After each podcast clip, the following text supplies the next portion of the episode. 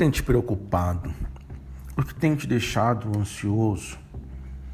Se você desejar conversar diretamente comigo sobre essas coisas que tem te preocupado, que tem te deixado ansioso, estou aqui para te ouvir. É só você entrar em contato comigo que eu teria a maior alegria de poder ter esse tempo com você. Eu sou Jefferson Modesto, seu amigo e pastor, e além de estar aqui para te ouvir, eu também tenho uma devocional para abençoar a sua vida, abençoar o seu dia. Ansiedade é um, um mal. Ansiedade é se preocupar demasiadamente com o futuro. Quando estamos ansiosos, trocamos o viver plenamente hoje pelas incertezas e frustrações do amanhã. E o propósito de Deus é que possamos viver a vida plena, uma vida plena.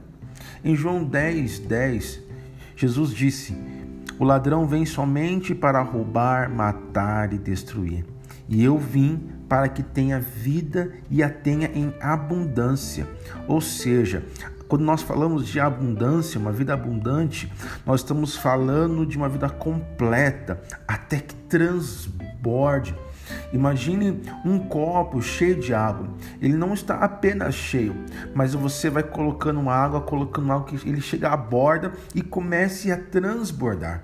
O tipo de vida que Jesus tem para cada um de nós é essa vida, que não é apenas cheia, mas ela é uma vida transbordante. Já o diabo tenta nos roubar essa vida de muitas maneiras. E uma delas é por meio da preocupação e da ansiedade. E ele rouba o seu hoje, o seu agora, fazendo com que você se preocupe com o amanhã, colocando as incertezas e preocupações no seu coração. Lá em Mateus, no capítulo 6, versículo 25, lá nos ensina que não há nada na vida com que devemos nos preocupar. Qualquer um dos aspectos dela, seja o que comer, seja o que beber, o que vestir, a qualidade de vida que Deus providenciou para nós é suficientemente grande para incluir todas estas coisas. Então, as perdemos muitas vezes porque nos preocupamos com ela, como também a vida que Deus quis que nós tivéssemos. Vamos orar? Pai, nos ajude a lidar com a ansiedade. Uh, por muitas vezes temos deixado pensamentos ocupar a nossa mente e que nos faz, uh, tem nos feito nos preocupar demais com o futuro.